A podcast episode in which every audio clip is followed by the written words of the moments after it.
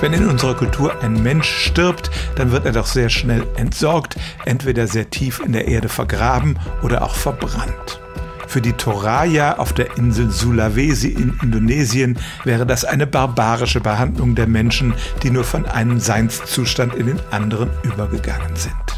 Bei diesem Volk gehören die Toten auch noch nach Jahren zur Familie und das äußert sich darin, dass man sie erstens gut einbalsamiert, bevor man sie begräbt und dass man sie tatsächlich alle paar Jahre wieder ausgräbt, sie säubert und neu einkleidet. Diese Feiern sind eine regelrechte Touristenattraktion. Die Toraya machen sich da auch nichts draus und präsentieren gerne und stolz ihre verstorbenen Vorfahren im Kreis der Familie.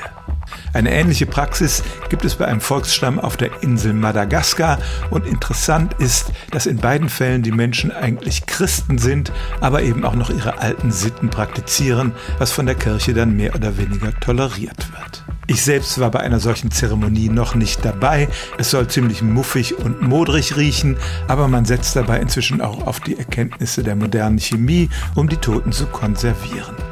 Es stimmt also tatsächlich, es gibt in Indonesien und Madagaskar Völker, die ihre Toten nicht für immer vergraben, sondern sie ab und zu nochmal hervorholen und die finden das auch überhaupt nicht makaber, sondern es tröstet sie über den Verlust der geliebten Menschen hinweg. Stellen auch Sie Ihre alltäglichste Frage unter stimmtz.radio1.de.